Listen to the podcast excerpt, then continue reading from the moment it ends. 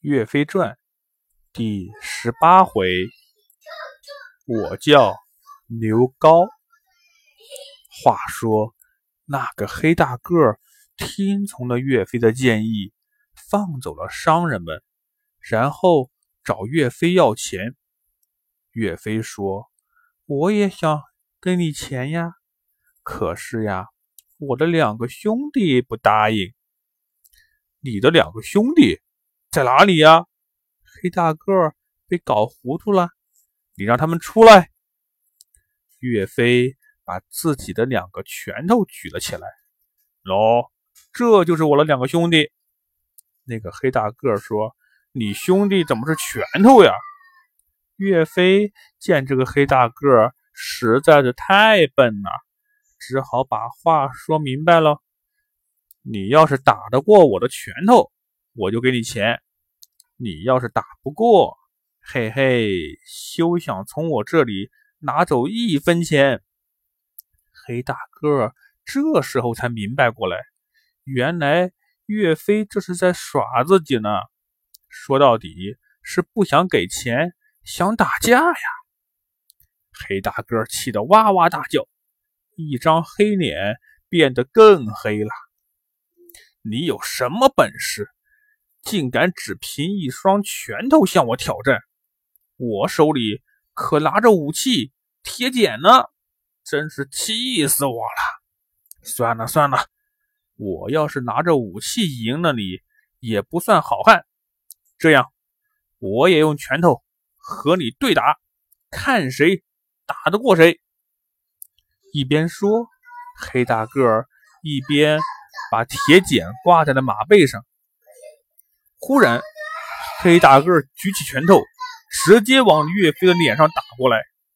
黑大个搞偷袭呀！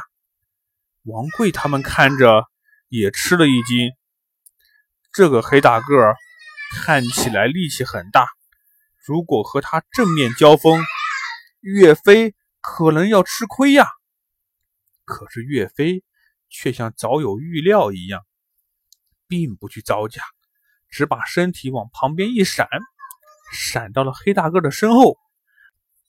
那黑大个马上转身，又是一拳往岳飞的心口打过来。好个岳飞，不慌不忙，把身体往左边一闪，躲过黑大个的硬拳头，飞起右脚，一脚踢在黑大个软软的肚子上。黑大个。被打翻在地，汤怀他们在旁边看呢，起身叫：“好武艺！”那黑大个咕噜一声爬起来，大叫一声：“真是气死我了！”说着，把头就往旁边的石头上撞。岳飞慌忙拦住了他：“你这是做什么？”那黑大个说：“我和人打架，从来都没有输过。”今天出丑了，我要撞死我自己，不活了。岳飞为了安慰他，故意说：“你这个人啊，性子太急了。刚才是你自己脚下滑了一跤，咱俩呀不分胜负。如果你就这样白白的碰死了，不是太傻了吗？”黑大个听岳飞这样说，知道。是岳飞给自己面子，这回对岳飞那是心服口服，赶忙问：“请问好汉，你叫什么名字？是哪里人啊？”岳飞说：“我叫岳飞，就住在这旁边的麒麟村。”那个黑大个又问：“你住在麒麟村，可曾听说过周同老先生吗？”岳飞说：“周同。”就是我的义父啊！你怎么认识他？黑大个直拍大腿，一个劲儿的道歉。哎呀呀，怪不得你的武功这么好，原来是周老师的儿子。为什么不早说呀？小弟我得罪啦。黑大个说：“我的名字叫刘高，和周老师同乡。我的爸爸、我的爷爷都是当兵的。”我爸爸死的时候对我说：“如果我想出人头地，就一定要去找周彤老师学习。所以啊，我带着我的妈妈离开了家乡，一直在找周彤老师。听人说他现在住在麒麟村，就一路找到这里来了。但是，一路走来，我们的食物也吃完了，钱也花完了。我妈妈很饿，我只好在这里抢一些东西。